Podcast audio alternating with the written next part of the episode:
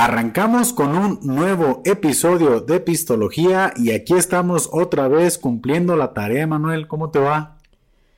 ¿Qué onda, Paco Mix? Bien, todo en orden, digo que no falte el episodio de la semana. ¿A ti qué tal? Todo en orden. Aquí este, pues bien emocionado con el Mundial de Fútbol que está ahorita a todo lo que da y que va a ser de lo, de lo primero que vamos a platicar pero antes de comenzar, pues le tenemos que recordar a la gente que se suscriba aquí al canal para que esté atento a todas las novedades que vamos a estar sacando, a que nos sigan en las redes sociales, estamos en TikTok, estamos en Instagram y estamos en Facebook. Y ahí nos encuentran como podcast Pistología. Y aquí Pacomics Studio. Y este pues la verdad ha sido una semana muy intensa, ¿no? Muy llena de, cosas ya con este ambiente futbolero. ¿Y qué te ha parecido, Emanuel, la participación de México aquí en el Mundial? Pues en dos partidos, cero goles, festejamos la, el empate de Polonia como victoria y creo que ya ayer Argentina nos aterrizó, ¿no? En nuestra realidad. Entonces, eso para cómics así, en pocas palabras, creo que es eso lo que, lo que opino. Mala, malita la participación de México. Mira, yo no soy muy futbolero, no, nunca lo he sido, ¿eh? Pero sí soy. ¿Qué, les dicen villamelonas a los que vemos solamente el fútbol en ciertos momentos? Eh, desde que no hubo una participación más fuerte en el primer partido contra Polonia, a mí ya me dio más o menos espina de lo que iba a ser eh, México en este mundial. ¿eh? Definitivamente no vi nada muy contundente y sí creo que si no hubo algo muy, este, pues no sé, muy definitivo en el primer partido, pues ya sabíamos qué esperar contra Argentina y no sé si ellos fueron la neta, la neta, yo creo que sí fueron muy condescendientes, ¿eh? No, creo que no, no quisieron golear a México en esta ocasión. ¿O tú crees que no, que no pudieron? Digo, también Argentina venía de perder contra Arabia Saudita, ¿no? Eh, tampoco era así como que, como que vinieran destrozando equipos. Digo, yo creo que es lo que les alcanzó. O sea, dos, una pincelada ahí de magia de Messi y también contribuyó un poco a Herrera que creo que ya las piernas no le alcanzaban para cubrir a Messi y para jugar esa media cancha que a lo mejor es la posición más demandante, ¿no? Este... Y sí, Paco, yo creo que se definió casi el 80% del rumbo de la selección en ese partido. Pues empatar contra Polonia, que era el equipo al que le tenías que ganar para aspirar a algo mayor, pues ya, ya te define más o menos qué esperar, ¿no? Sí, y es que, mira, tuve oportunidad de ver así a más plenitud el partido de Argentina, ¿no? Contra México. Fue bien curioso el primer gol de Messi. La neta, eh, fue como bien inesperado, ¿no? O sea, fue así como, ah, chingado gol, ¿cómo? O sea, fue una jugada que definieron muy rápido. Eh, por eso te digo que es nomás en cuanto se vieron como que con la decisión de anotar gol, pues lo consiguieron, ¿no? Eh, y ahí dije, bueno, es que no sé cómo, cómo aterrizarlo. Es, yo ya sabía, sabía que México iba a perder. Y perdón si me escucho muy, muy este, ¿cuál será la palabra? Si no estoy apoyando a la selección, pero creo que ya, ya era como un, hecho, era evidente. De hecho, yo me sentí cómodo, ¿eh? Cuando cayó el primer gol contra México, dije, ah, ya, ya estamos en el lugar que sabíamos que íbamos a estar. Porque si México hubiera anotado un gol, hubiera sido un partido muy estresante. Porque era así de, no manches, este, le van a, si lo empatan, y si le meten otro, y si lo pierden, entonces fue así como que pum, gol, dije, ah, ya, ya estamos ahí a gusto, seguramente, este, si no habían podido meter un gol en un primer tiempo, porque fue hasta el segundo tiempo, ¿no? Cuando fueron los dos goles o fue desde el primero. No, sí, es correcto, fue en el segundo pa cómics. Digo, yo también venía este regresando de un viajecillo ahí leve que tuve y alcancé a ver prácticamente nada más el segundo tiempo, o sea, el primer tiempo sí no me tocó, pero sí, los goles fueron en el segundo. Entonces dije, mira, pues ya, ya estamos en el área, en la zona de confort de la derrota, ya nomás es esperar que no sean muy gachos con la selección mexicana y que no, no sea tan grande la humillación. Porque, o sea, insisto, si no habían anotado gol en todo un primer tiempo, pues de dónde les iba a dar la capacidad para empatar y aparte superar a Argentina, se veía lejos, ¿no? O sea, entonces, pues desafortunadamente, pues ha sido una participación muy gris y pues no sabemos, no sabemos a qué se deba eh, esa situación. El futuro que le depara a México en el Mundial, pues ya, ya depende del partido contra Arabia Saudita, ¿no? Que va a ser el siguiente miércoles. Y yo encontré una imagen, por ahí ya ves que en internet, pues afortunadamente nos mantienen bien informados, y dice lo siguiente, son como las, probabilidades y lo que debe de ocurrir para que México siga en el Mundial, ¿no? Y dice un punto, si México pierde o empata contra Arabia Saudita, está eliminado. Definitivamente no le va a alcanzar un empate a México. Dice otro punto, si Polonia le gana a Argentina, México con la victoria de, Arabia está clasificado. volvemos a lo mismo. Necesita en el segundo punto, necesita ganar México. Si Polonia y Argentina empatan, México necesitaría ganarle por tres goles a Arabia para clasificar. Y si Argentina le gana a Polonia, México necesita ganarle a Arabia y que la diferencia de goles entre la victoria de Argentina y la de México sea de al menos cuatro goles combinados en contra de Polonia y Arabia. La neta, ese último punto, yo nomás lo leí, pero no lo entendí ni madres. no sé, este, como que ya se ya eh, el terreno ya está muy difícil, ¿no? Para la selección. Yo creo que nomás nos vamos a quedar con el tercer partido. Sí, digo, se ve complejo y dentro de lo deportivo, porque al final de cuentas es ese un deporte, creo que no recuerdo exactamente el mundial, pero México desde los años 70 siempre ha clasificado a la siguiente etapa, ¿eh? Estamos hablando que son alrededor de pues ya bastantes mundiales donde siempre hemos pasado. Entonces, si no pasa México, sería un fracaso deportivo muy lamentable en el sentido que eso ocurrió hace por allá en los años 70, ¿no? La última vez que no se pasó. Así de, drástico está el tema para el equipo. Digo, temas deportivos, ¿no?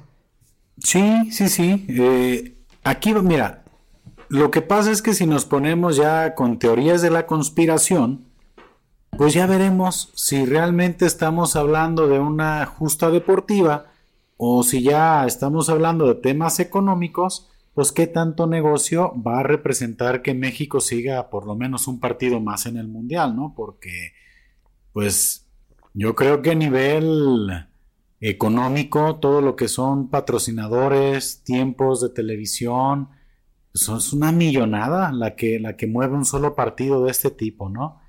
Entonces, pues vamos a ver si realmente estamos hablando de algo sumamente y exclusivamente deportivo, pues ya, ya está bailando. Este México ya está agarrando sus cositas y viene de regreso, ¿no?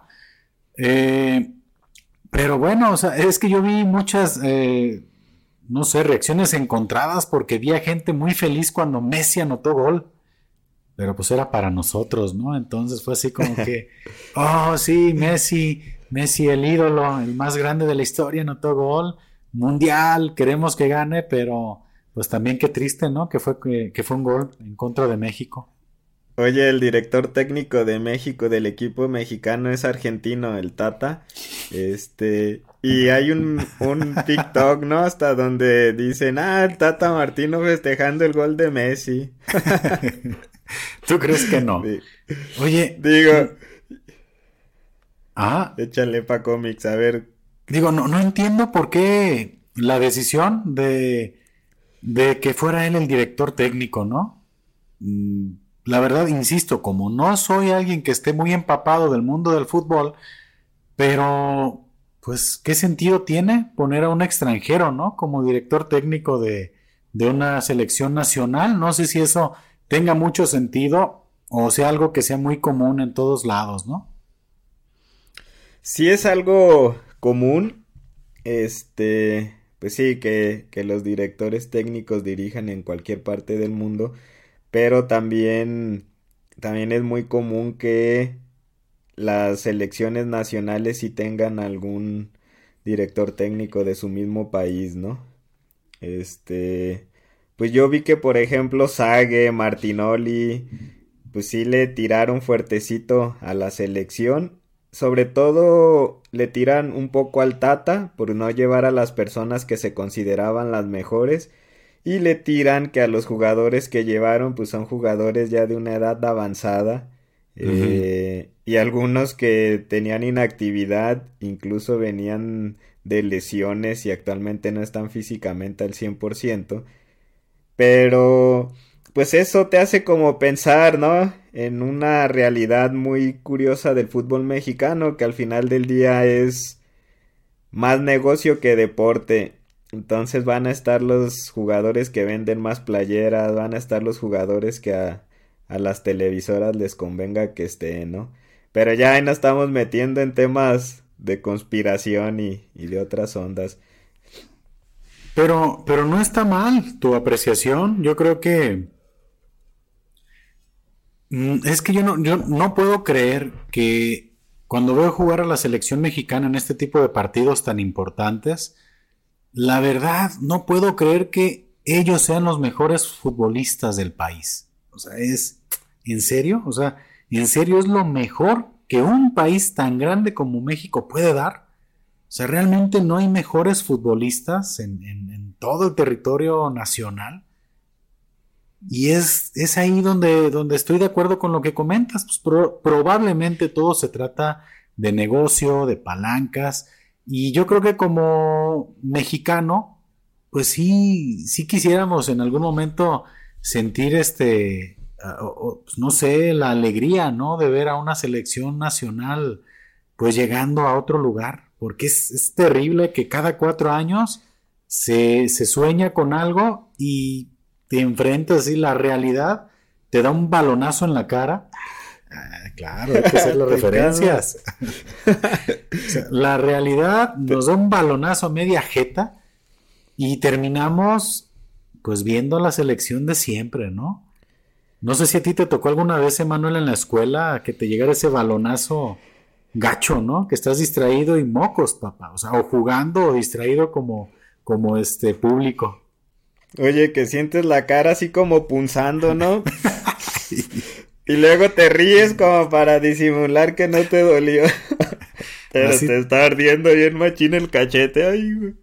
De eso que sientes como que la nariz, ¿no? Como que te lloran los ojos así del madrazazo.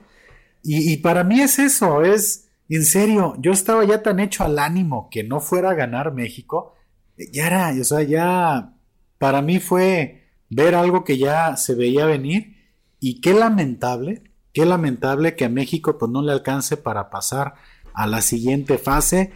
¿De quién es culpa? Porque veo que le han echado mucha culpa también al, director técnico, ¿no? Al Tata y luego los jugadores, este, que ya no hizo bien la marcación a Messi y, pues como que estamos ahí desesperados buscando eh, responsables, ¿no? ¿Qué, ¿Qué, será? No lo sé, no, sé qué opinas tú o, quién fue el culpable a tu, a tu apreciación más deportiva y futbolera. ¿Qué crees ahí que, pasó? Fíjate, Pacomics, tú mencionaste algo que con la derrota, que con el gol del Messi ya entraste como en zona de confort, ¿no?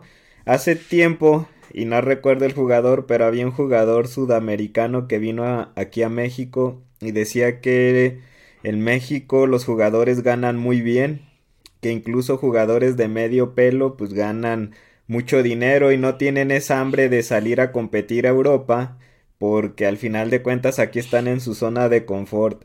Y en cada mundial, pues yo sí veo ahí en la cancha 11 millonarios, ¿no? 11 millonarios que la neta ya no traen el hambre, no traen las ganas. Este, y pues traen su mochilita llena de victorias. O sea, algunos han sido campeones en Europa, algunos han sido ya este referentes en sus equipos. Entonces traen su mochilita ya llena de victorias y realmente el mundial les representa a algunos simplemente como como estar ahí, pero ya no traen esa hambre. Entonces yo sí considero que la responsabilidad de los, es de los jugadores y sí considero que son un equipo que está muy en su zona de confort y pues no necesita ya este más. El problema que también veo con algunos aficionados es que somos nosotros los hambrientos de victorias. Y el pedo es que lo que esa hambre la queremos saciar en el fútbol, ¿no? queremos saciar esa hambre de victorias, hambre de trascendencia en el fútbol.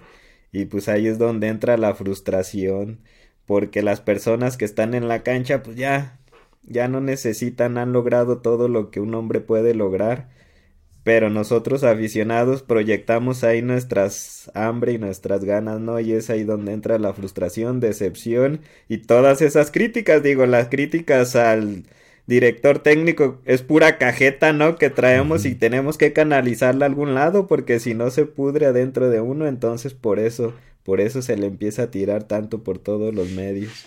Sí, hombre, es que tú lo has dicho, es una frustración muy grande, ¿eh? Eh sí, sí, quisiéramos como saborear en algún momento, ¿no? La, la gloria del fútbol. Y mira, si yo estoy agüitado que no fui, que, que, lo estoy viendo en la comodidad de mi casa. Ahora imagínate los que gastaron un chingo por ir a Qatar. O sea, decir, no manches, vamos, este, el viaje chingón. Y no sé, digo, yo no gasté ese, ese billetote y, y ahora ellos que andan por allá, qué pinche decepción, ¿no? Y es que hay un Tiene que ser mi, mi, comentario tóxico, ¿verdad? Es así como, no, no puede faltar, ¿verdad? Sí, vi un, un TikTok pa' cómics donde sale un aficionado mexicano y le empiezan a entrevistar, creo que, pues, algunos influencers de otros países. Y nambre, sí suelta así toda la furia que traía. ¿no? este güey, el Tata Martín es un pendejo, o sea, debió de haber puesto a tal jugador. Y empieza él a, a soltar toda su frustración, digo, y se me hizo curioso, quizá no alcanzó un nivel de viralidad muy alto, pero lo vi, me, apareció tres o cuatro veces. Entonces creo que ahí refleja, ¿no? Lo que está sintiendo la persona que sí fue a Qatar y que dice, ching, no manches. Pues mira, también... Qué, qué iluso, ¿no? Si pensaba que iba a ver este ganar a México la Copa del Mundo, pues por supuesto que, no iba a pasar, ¿no? Y, y, es que el tema es las expectativas, Emanuel, que siempre tenemos, diario, diario tenemos expectativas bien rebasadas de todo, ¿no? Eh, tenemos la expectativa muy alta con la selección mexicana y nos termina decepcionando. Tenemos expectativas este, altas en todo lo que vamos a comenzar a hacer y siempre terminamos con la frustración porque creo que es muy, muy humano, ¿no? Tener como altas expectativas de todo y me viene a la mente esa, esa frase de Dewey, ¿no? Que, que sacan mucho en, algunos memes. Es que es un gran meme, ¿eh? Creo que es de mis favoritos ese meme. o sea, nunca espero nada de ti y aún así logras decepcionarme, ¿no? o sea, es, es, una frase chingona que, que, habla mucho de eso, ¿no? O sea, a pesar de que no esperes nada, dices, güey, me, me logras decepcionar. Y pues no sé, Manuel, yo creo que pues terminamos siempre muy, muy golpeados emocionalmente por esa situación, ¿no? De las expectativas. Y sabes qué, Pa Comics, digo, y hago referencia a un comercial, no recuerdo en qué mundial fue, pero era un comercial donde salían los jugadores de la selección mexicana, incluso el director técnico que en ese momento era Hugo Sánchez, y despertaban haciendo referencia a que sí se podía ganar el mundial, ¿no? De, no, yo... Yo soñé, estaban como dormidos y despertaban. Creo que era de una aerolínea porque iban en un avión y, yo soñé que sí es posible y, y sí es posible y te daban como expectativas, ¿no? El chicharito en el mundial anterior. Las cosas chingonas. Sí, digo, se hizo totalmente viral esa frase y pues te van generando expectativas. Y creo que sí es algo peligroso, ¿eh? Idealizar y tener expectativas de repente muy altas este es doloroso, ¿no? Enfrentar ya una realidad más cruda. Digo, cada quien lo toma desde el punto que quiere, pero para mí el ejemplo claro es lo del vaso medio lleno y medio vacío, ¿no? Este, depende de tu expectativa, va a ser la sorpresa o la decepción. Y bueno, generalmente tendemos a hacer expectativas más altas, ¿no? Y hay muchos ejemplos de esto, ¿no? Mm, por ejemplo, en las relaciones sentimentales. Ay, güey, la expectativa que tienes, ¿no?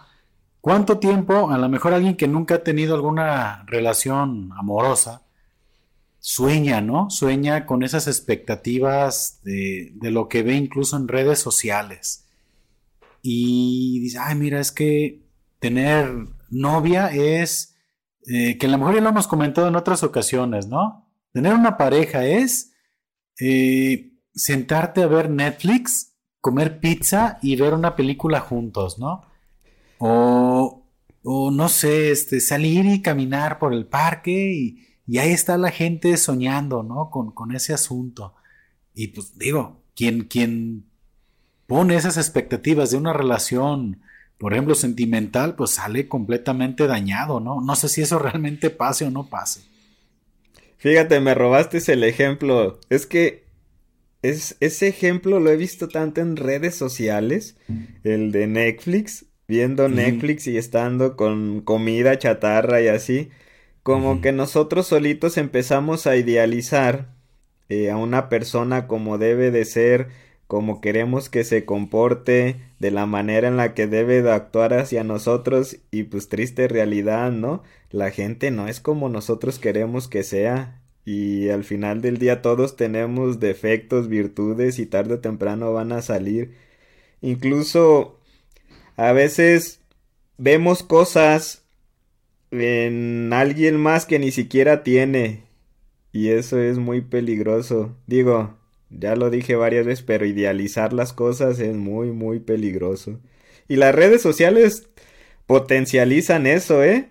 O sea, se muestra nada más la parte bonita y la parte padre, pero nos genera un estándar que a lo mejor no es tan fácil alcanzar o un estándar fácil, un, un estándar falso a lo mejor realmente la alegría y, la plenitud se logran otras cosas que ni siquiera están en redes sociales, ¿no? Sí, la, expectativa siempre está rebasada, eh, lo ves también incluso en las amistades, ¿no?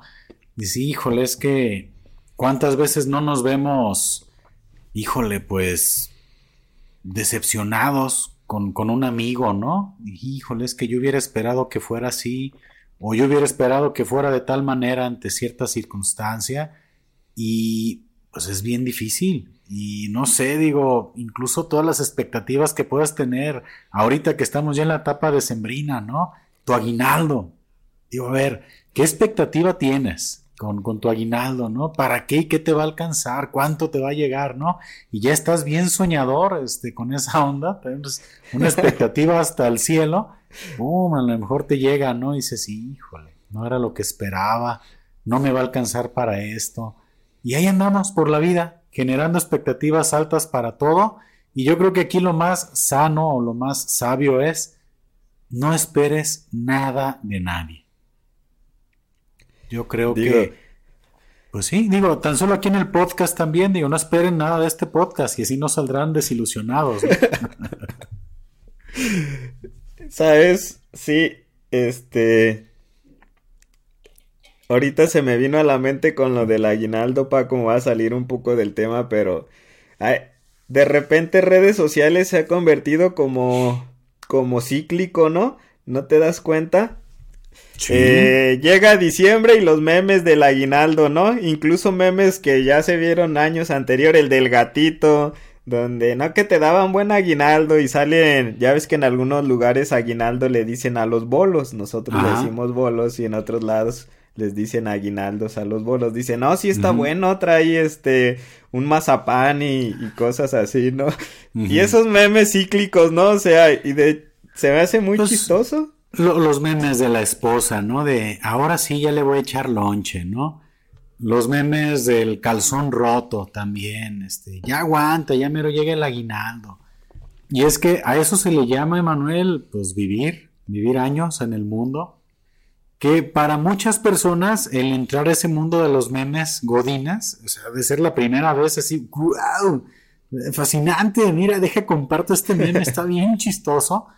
Para los que ya tenemos unos años en este asunto, es así de, sí, güey, otra vez lo mismo, ¿no? Eh, incluso la expectativa de que un año eh, salgan nuevos memes, pues se ve, se ve lastimada porque no sucede. Seguimos viendo lo mismo cada vez, ¿no? Y así es como, como vamos generando, incluso las expectativas que podemos tener, Emanuel, de las fiestas de fin de año. Eh, como que tenemos así la idea, ¿no? De lo que va a, suceder. Y pues terminas, probablemente, como en todas las fiestas, pedo, ¿no? Vomitando en el baño de, del salón o de tu casa, ¿no? La expectativa no es que esa expectativa de la fiesta o de la posada este, de la empresa, yo creo que también es una de las que se tiene muy altas. Digo, todos los que ya tenemos años en este mundo Godín, creo que tenemos nuestra fiesta favorita, ¿no? No, tal año esa fiesta estuvo muy chida. Y siempre estamos esperando que supere, ¿no? Esa fiesta chida en la que estuvimos, que pudo haber ocurrido hace cinco o seis años. Y termina la fiesta y es así de, nah, no estuvo como la de tal año. No, hombre, la sigues conservando como la reina, ¿no? Así de, ah, sigue siendo la, la chida, ¿no? Me ha pasado, digo, eso es caso real. Sí, la, la gente está, estamos esperando, ¿no? Incluso ya desde con tiempo de anticipación, qué ropa me voy a llevar, este, voy a estar así, voy a estar asá, seguramente me voy a ver, este, bien chido, eh, voy a cortarme el pelo de tal manera, Ahora sí ya no se me va a escapar Martita, la de recursos humanos y la chingada y, resulta que Martita les llega ya con novio y pinche expectativa bien frustrada, ¿no? O nunca les hizo caso.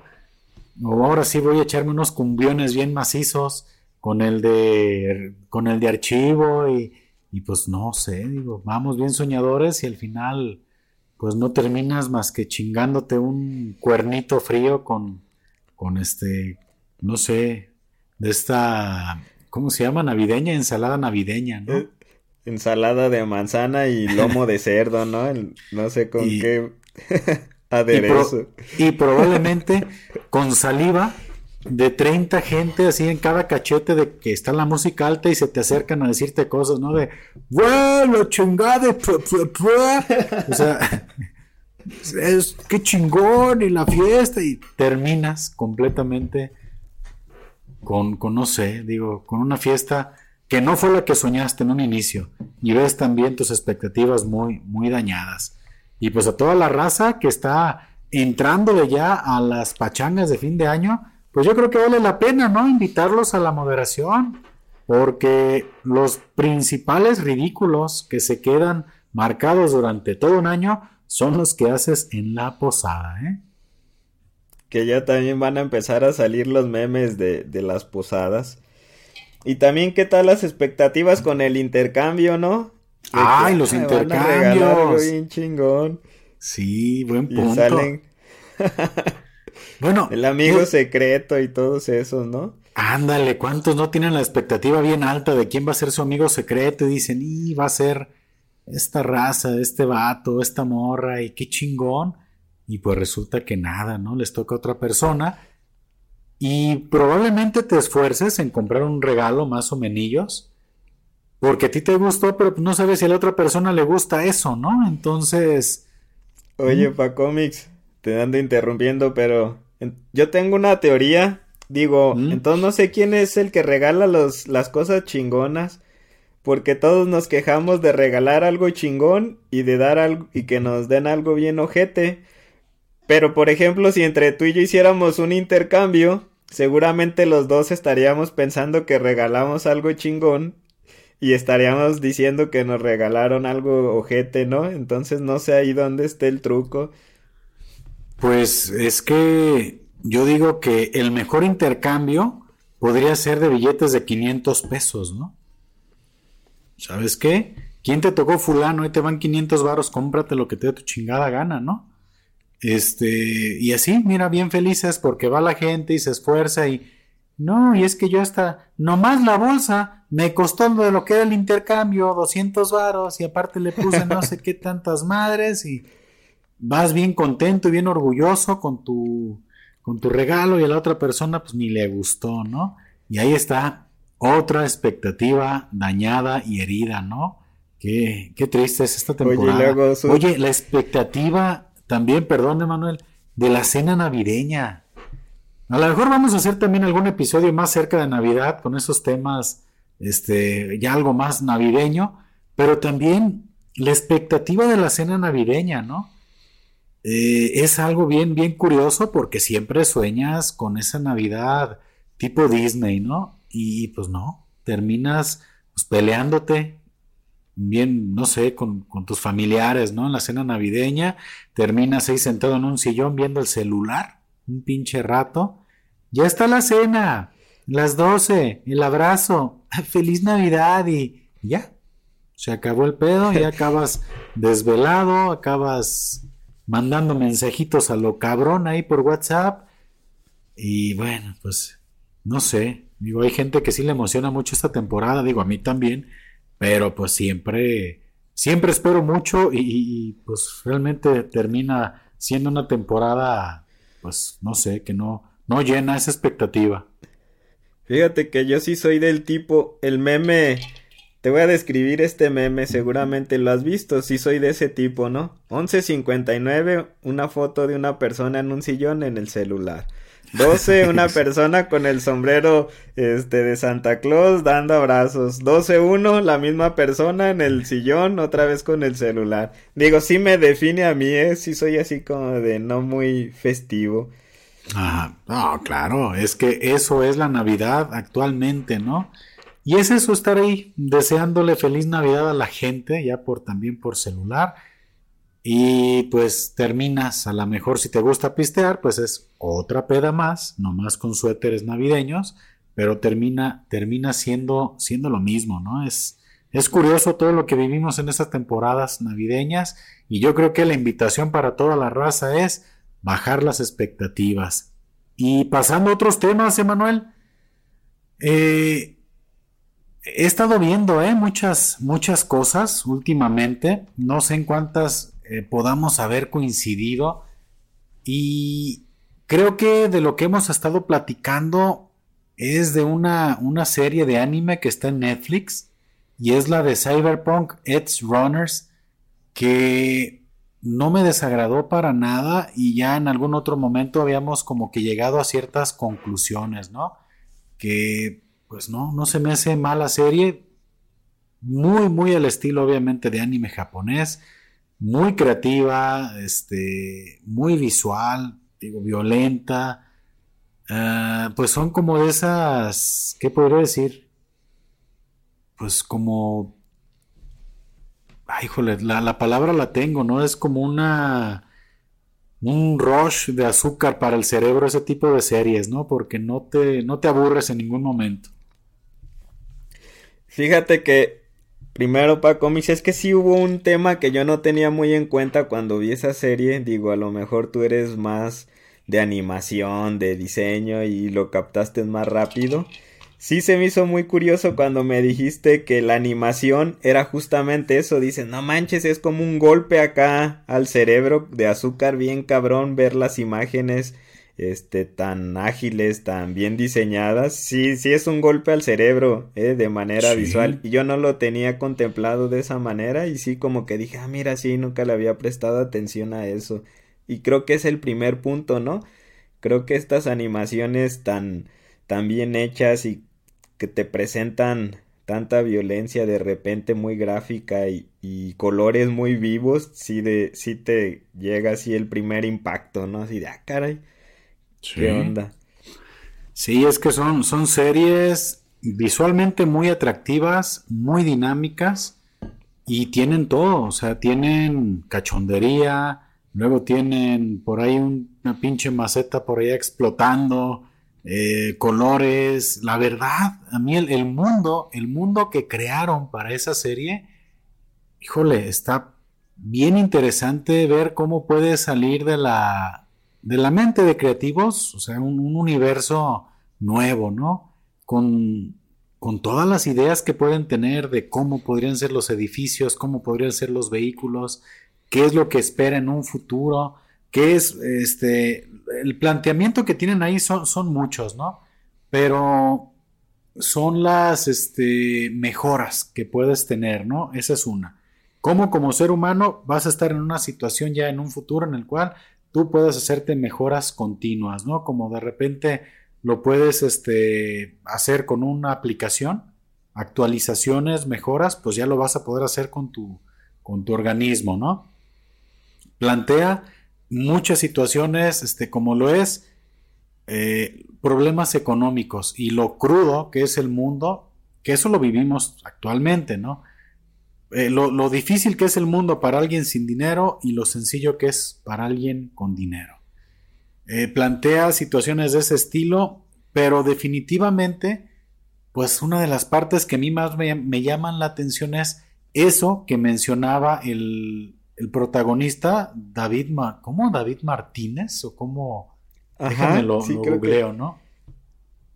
Es este, déjame ver. Ya que andamos dando la información. Si era, Martínez. Ajá, déjame ver. Es. Sí, David Martínez me tomó de. O sea, de hecho, yo pensaba que habían tropicalizado el nombre como para Latinoamérica y no, al parecer sí es un David Martínez, el, el protagonista, ¿no? Y algo que yo estaba checando aquí en la, en la reseña, en la sinopsis, yo no me había dado cuenta de un detalle, ¿eh? Para mí como que toda la trama se había desenvuelto por ahí en alguna ciudad de Japón futurista. Y lo curioso es que dice que es una ciudad estadounidense del estado libre de California del Norte. Cabrón, o sea, ahorita que leí esta reseña dije, órale, no, no, yo como que todo el tiempo mm, vi la serie por allá como en Japón no sé si tú tenías presente esa parte en la serie o simplemente era algo que no te, no te importó, ¿no? Digo, realmente también como que lo tenía inconscientemente pensado que si era una ciudad, ¿no? En Japón. No, no me imaginé que era en, en Estados Unidos. No era un dato que traía así muy fresco, pero mentalmente no me hubiera sorprendido si si me hubieras dicho que era una ciudad de Japón. Ok. Pues sí me sorprende que, esté basada en, una ciudad de Estados Unidos, ¿no? Sí, es así como, ah, caray, no, como que no, no lo visualizo así. Como que no logro ver una ciudad, este, en Estados Unidos a ese estilo, ¿no? Sí se me figura más. Digo, eso es como... japonesas. Ah, como tema, como nota, ¿no? Nota curiosa, ¿no? No es que sí sea algo tampoco muy, muy relevante y, es que si seguimos analizando un poco, parte de lo que el protagonista decía es que él podía soportar este, cualquier tipo de, mejora, se sentía el especial. Y él decía que no, él era especial y que no iba a enloquecer, porque eso es lo que planteaban. Si tú continúas con esas adaptaciones y esas mejoras, vas a enloquecer y te vas a hacer un cyberpunk, ¿no? Creo que si era esa la, palabra, no recuerdo en qué, en qué te convertías, pero él decía que no, no, no, a mí no me va a pasar, ¿no? Y si lo trasladas eso a muchas situaciones de tu vida, a, este tema de las realidades, ¿cuántas veces incluso en muchas situaciones nosotros juramos que, que no nos van a pasar ciertas cosas, ¿no?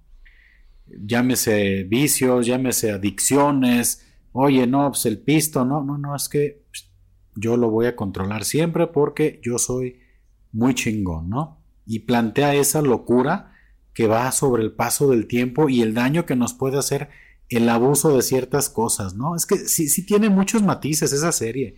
Yo creo que más allá de, de un tema de animación, yo creo que sí vale la pena que la gente la, la vea, ¿no? Mira, como pieza de, de entretenimiento es bastante buena. A la gente que le gusta el anime seguramente le va a gustar, ¿no? A mí lo que me gusta, así como pieza de entretenimiento, es que plantean un, una idea y no se salen de ese canal. Este, es que algunas otras historias sí te ponen al protagonista como el todopoderoso y que aunque a todos los demás sí los alcanza la desgracia, en este caso, como tú lo manejas, plantean las mejoras cibernéticas en los cuerpos, pero obviamente estas mejoras vienen con una consecuencia y que es terminar con un síndrome de locura en el cual ya te logra controlar totalmente, ¿no? Estas partes cibernéticas que instalan en el cuerpo hasta que llegas a la locura. En alguna otra serie, posiblemente el protagonista sí sea esa persona especial y única que no, que no sufra esta consecuencia, ¿no? Y lo que me gusta de esta es justamente esa valentía donde dicen aquí planteamos este punto y a todos los va a alcanzar porque no hay personas únicas y especiales, ¿no? A todos los va a alcanzar y creo que eso lo convierte en algo muy humano como lo mencionas, ¿no? Pa cómics. Este, pues aquí también a lo mejor a menor, a menor escala, pues ya hay ciertas cosas que te pueden llevar a estados este emocionales de ánimo y eso que son drogas, alcohol y quizá las personas que lo prueban dicen, a mí nunca me va a controlar, yo nunca voy a caer, por ejemplo, en un tema de abuso de, de sustancias o de alcoholismo y te das cuenta que no, que al final del día, pues no, no, no está en tu poder. Este, otra cosa que me, que me gusta cómo lo plantea y que es algo que tú mencionaste también es, digo, sí lo, sí lo potencializa, pero también maneja cómo, cómo viven las diferentes clases sociales, ¿no? La vida que tiene una persona de clase baja y lo que tiene que hacer para poder sobrevivir en ese mundo tan salvaje y los beneficios y las zonas este en las que vive una persona de clase alta, ¿no? O sea, con una gran tranquilidad, este con grandes placeres, incluso si te fijas incluso manejan que ya hasta cierto punto comienzan a buscar experiencias que, que no logran ya con el, con, con de una manera normal satisfacer y buscan cosas ya así bien radicales, ¿no? Que pues, si lo vemos en ciertas esferas económicas muy altas, pues también no estamos muy lejos ya de eso. Habla incluso de, yo creo que es una, una crítica fuerte, ¿no? A un sector salud que pues no, no atiende a quien no tiene los recursos, ¿no? Y eso lo vemos actualmente, pues cuántas quejas no hay a veces de gente que pues no puede, o sea, no, si llega por ejemplo a un hospital de paga, un hospital particular, pues en la vida le van a dar atención si no tiene el recurso, ¿no? Y pues no sé, yo creo que en general es muy buena serie, a mí me gustó, digo, si no eres alguien que te guste el anime, pues a lo mejor, pues de entrada no, no le vas a dar la oportunidad, pero yo creo que sí vale la pena porque independientemente de que sean piezas de animación y de que se pueda, no sé, interpretar a que por ser una caricatura es para niños, hay piezas de animación actualmente con contenido muy profundo y para mí fue buena, ¿eh? Fue buena porque sí aborda varias, este, varios temas interesantes que puede dar mucho de qué hablar, ¿eh? Y estamos dejando fuera muchos matices porque cada personaje como tal tenía su motivación, cada personaje tiene un desarrollo, cada personaje tiene una labor y cada personaje como que abordaba ciertas situaciones muy particulares de las cuales pues se podría hablar, ¿no? Es una serie de 10 episodios con una duración de 25 minutos cada uno, entonces si la maratoneas, yo creo que en dos, tres días terminas, ¿no? Y yo creo que si te quedas con ganas de, saber qué sucede después. Vamos a ver si, si Netflix nos, nos trae una segunda temporada o algo me habías comentado tú que probablemente no se renovaría. Sí, vi un artículo donde comentaban que no, que posiblemente no, no sacaran una segunda temporada. Pero pues creo que esta primera temporada y posiblemente única, pues cierra una historia, ¿no? Cierra una historia este de inicio a fin. Esa es otra parte que me gustó. Deja pocos cabos sueltos, si acaso uno o dos, pero con esa esperanza de a lo mejor una segunda temporada. Pero al final de cuentas algo que muy pocas series logran en una sola temporada es cerrar una historia completa y eso es algo también de lo que me, me llamó mucho la atención. Bien, bien, bien, sí, sí es cierto. No sé, mm, no quisiera hacer el spoiler de, de qué fue lo que ocurrió al final, pero a mí me dejó como con, con alguna o sea, varias interrogantes, ¿eh? porque el final no fue muy explícito, no, Creo que se queda la duda de si al final pasó lo que creemos que pasó. De ahí es que, pues no sé, ande por ahí el interés de, pues, que renueven y, ver alguna otra temporada más. Y ahí está la recomendación eh, de esta serie de anime. Y también terminé de ver ya The Walking Dead después de 11 temporadas, ¿eh? Qué larga. Digo, ya nomás. Ya nomás por, por no dejar, ¿verdad? Digo, creo que la, la, serie se cayó ya hace temporadas atrás. Pero ya está la gente tan enganchada que por currículum la tienes que terminar de ver, ¿no? No me pasó a mí, ¿eh? Yo sí abandoné esa serie, creo que una o dos temporadas después de lo de Negan, que para mí fue como el, el tope máximo. Cuando encuentran a Negan. Pero no, sí la abandoné y no he visto de ahí en adelante no he visto, creo que han sido como cinco más. Sí, yo, mira, realmente sí tenía yo la, curiosidad de saber, este... Mira, es que desde hace mucho tiempo esa serie la pudieron haber terminado. O sea, por supuesto que sí. Pero yo creo que en lo que ellos se perdieron es ¿Cómo, terminas? O sea, una serie en la cual, pues la vida de los protagonistas continúa en ese universo, ¿no? O sea, podrías hacer temporadas, temporadas de manera indefinida y pues al menos por la situación que plantean, que es eh, un grupo de personas tratando de sobrevivir a un apocalipsis zombie, pues no puedes dejar, no puedes dejar de sacar historias y pues el día de mañana te inventas otro, otro este, antagonista, otro villano que va a amenazarlos y ese fue el ciclo, ¿no?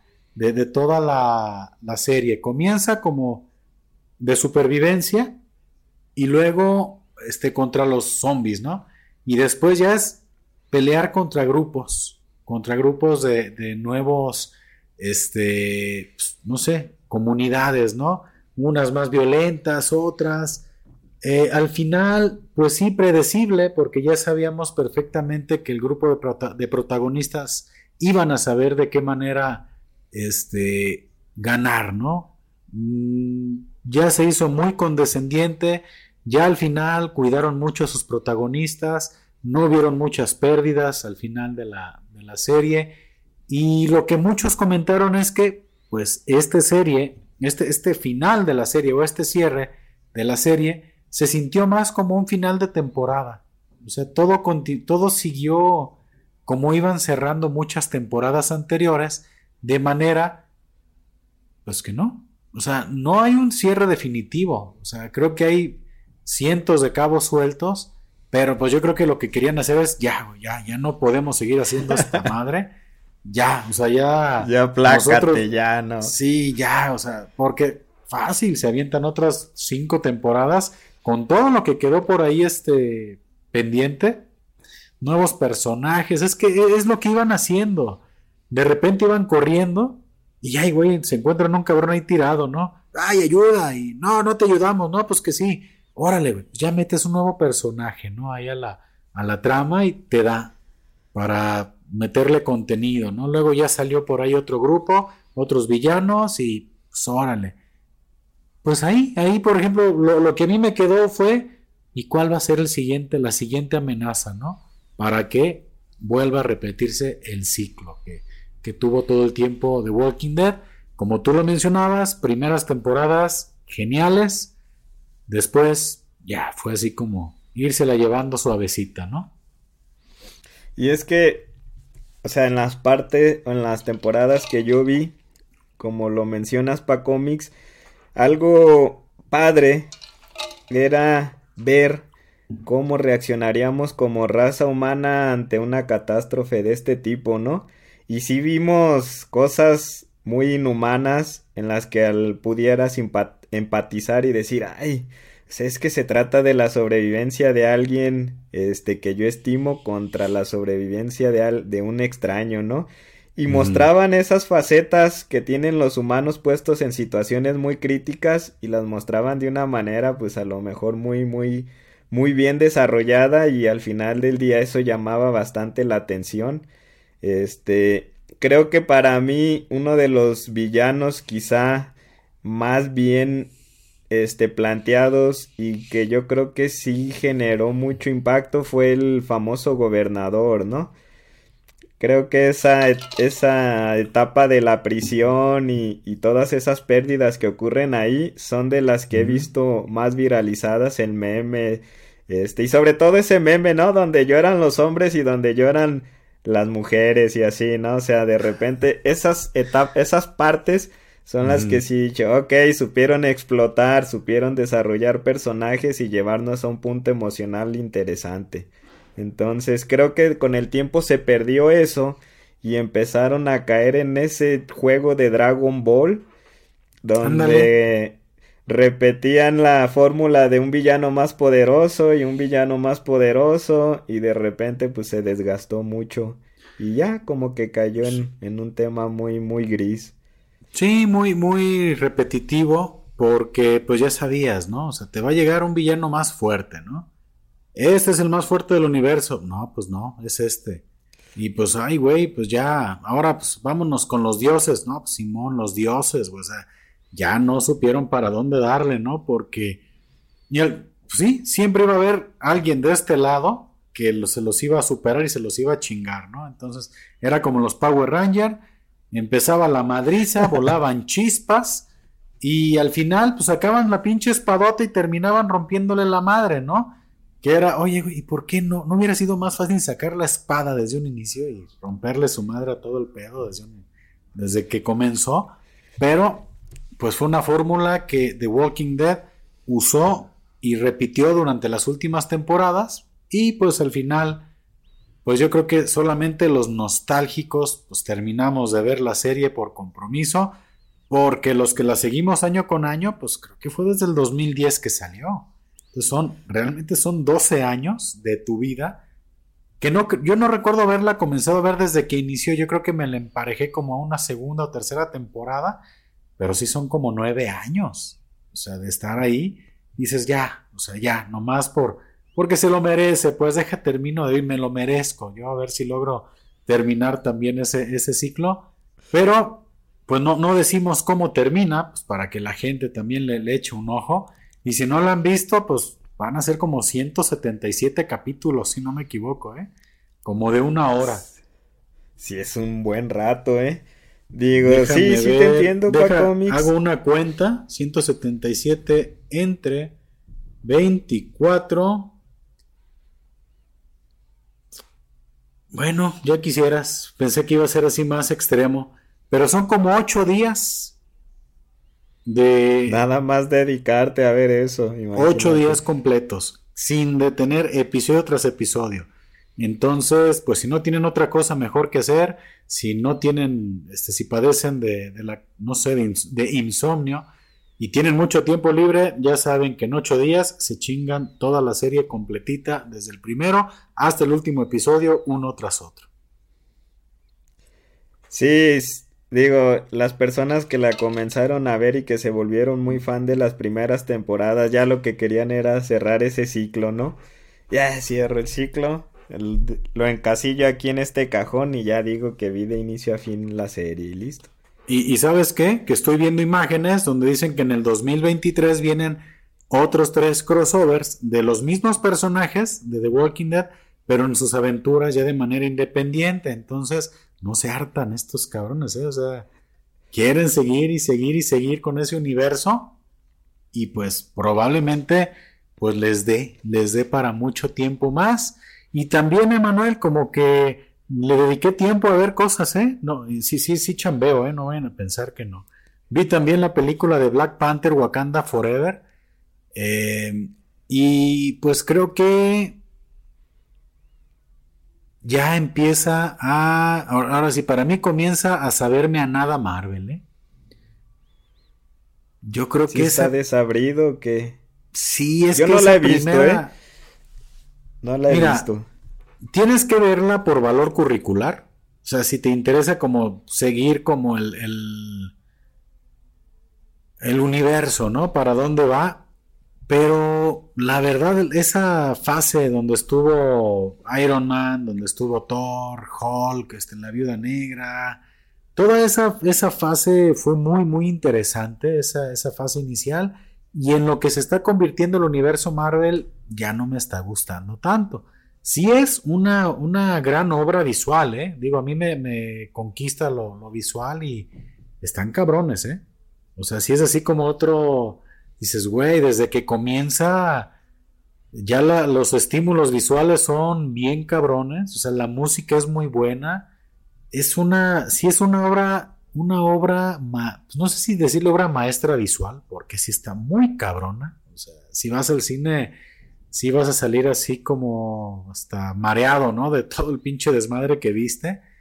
Pero la historia y todo el desarrollo, ay cabrón, y como a lo que va, este, convirtiéndose todo este asunto, ya están muy pinches deslactosados los, los personajes que, que hay ahorita, ¿no? Están, creo que está perdiendo rumbo Marvel, ¿eh? La verdad. Y es que de los Vengadores de los primeros Vengadores de, del cine de Marvel, pues tenían mucho fondo. Yo recuerdo la primera película de Iron Man era bastante buena. O sea, quizá fue de mis favoritas en individual. Y como que tenían mucho fondo. O sea, realmente estaban muy bien hechos los personajes. Incluso los villanos. A mí se me hizo interesante que hace poco una persona se, este, en una plática me dijo, ¿sabes qué? Pues es que Thanos no me parecía alguien tan mal, o sea, no me parecía su idea tan irracional, ¿no? Entonces, cuando haces un buen desarrollo de personajes y cuando realmente tienes una historia más sólida, logras como ese click con la gente. Digo, yo en las películas actuales veía como que el estandarte de Marvel que soltaba el Capitán América, pues lo, lo iba a agarrar Spider-Man y me doy cuenta que no, que Spider-Man no está teniendo como ese peso en la historia. Y pues tampoco lo está teniendo un... Este, ¿cómo se llama? El Doctor Strange. Tampoco está mm. teniendo ese peso. O sea, no veo como ese personaje o esos personajes de peso que realmente eh, apoyen y que, que ayuden a la historia y que generen esa empatía con la gente, ¿no? sí lo había en un Iron Man, sí lo había en un Capitán América, pero sí creo que de repente se ha sentido un poco más light esta nueva fase de del mundo Marvel. Sí, mira, eh, creo que le hacen un muy buen homenaje al actor de, pues, que inició con el personaje, Chadwick Boseman. Lo, lo homenajean bien, ¿eh? le dan un buen cierre, la verdad, este, está, está emotiva esa parte, ¿no? Porque sí es así como un, en general, sí, sí lo podría decir de esa manera. El trabajo que hace Tenoch Huerta en Wakanda Forever como Namor es bueno. Eh, y pues no, no, no quiero hacer spoiler, pero pues deja una posibilidad abierta de que pues va a ser alguien que va a continuar en el universo Marvel, ¿no? Fue debut y despedida.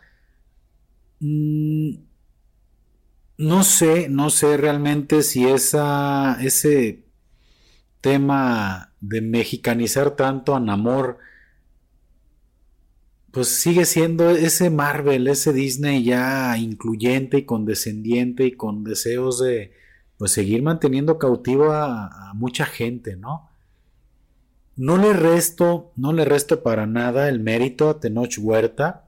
Mm, sí creo que ya ha abusado un poquito del tema de, de ser moreno.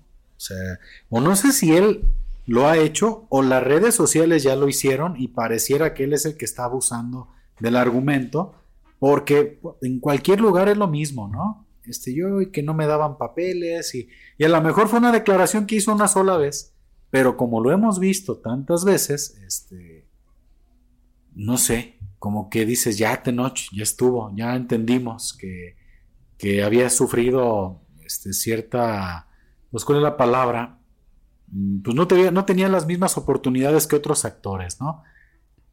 Pero pues en general, creo que Wakanda Forever pues es palomera, es larga la pinche película. La verdad, sí, sí hubo un momento en el que dije, ¿a qué horas te vas a acabar? Que eso es un, pues sí, un síntoma de que no estás viendo algo que te está agradando tan al 100%, ¿no? Hay películas de tres horas que te parecieron cinco minutos y otras de cinco minutos que te parecen tres horas, ¿no? La tendré que ver para cómics. Digo, he visto crítica eh, negativa hacia la película en general. Y muy positiva también hacia la actuación, ¿no? De Tenoch. Digo, parece que es una persona, o más bien es una persona con mucho talento. Espero que no entre como, o que no lo encasille, ¿no? Como. Que no. No en, que no sea más grande ese tema de encontré una oportunidad y de soy de los pocos que, que estoy en el lugar que muchos quisieran estar, que, sea, que no sea más grande que su talento. Digo, porque se ha escuchado más eso que realmente de una buena actuación. Se ha escuchado más de que está ahí que de cómo lo hizo. Y eso es a lo que voy. Ojalá como que no, no se le encasille en, en ese tipo de ondas. Pero sí, lo que he escuchado que es de lo mejorcito que hay en, la película, ¿no? Es un muy buen actor. Digo, había hecho papeles muy buenos. Ojalá que pues no se quede atorado ya en un, un villano de Marvel y que eso provoque que su capacidad de, de, de, actuar pues se vea opacada, ¿no? Y ya no le puedan ofrecer papeles de mayor calidad y se quede ahí atorado, ¿no? Que a lo mejor es, todo mundo quisiera llegar a ser un personaje, este, un héroe villano en Marvel, pero que se logre salir de ahí y que pueda seguir haciendo un buen trabajo en otro tipo de, de actuaciones, ¿no? Y pues para mí creo que es eso, eso es lo que podría comentar de, de Wakanda Forever. Es palomera, a mí en cierto momento se me hizo pesada la película, visualmente pues una maravilla también. Y pues, no sé, la recomiendo, la recomiendo como algo interesante, ¿no? Que ver. Y yo creo que después de esta última reseña, Manuel, andamos ya llegando al final de este episodio. No sé qué te parecieron los temas que estuvimos platicando.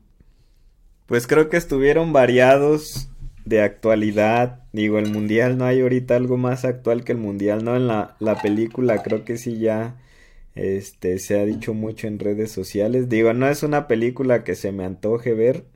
Este, la haré como dices por currículum, pero y de las series creo que esa serie va a permanecer ahí, ¿eh? No, no es una serie que haya reventado con redes sociales. Entonces se va, a se va a permanecer fresca muchos años. La de Cyberpunk. Ok. Entonces bastantes buenos temas, Epa Comics. Sí, buenas recomendaciones. Y pues es, es como siempre, ¿no? Un gusto estar platicando. Vamos a ver qué, qué, novedades vienen. Ya andamos pues cerrando el año. Tenemos que, que este, seguir sacando por aquí episodios. Vamos a ver si nos aventamos algo más navideño en su momento.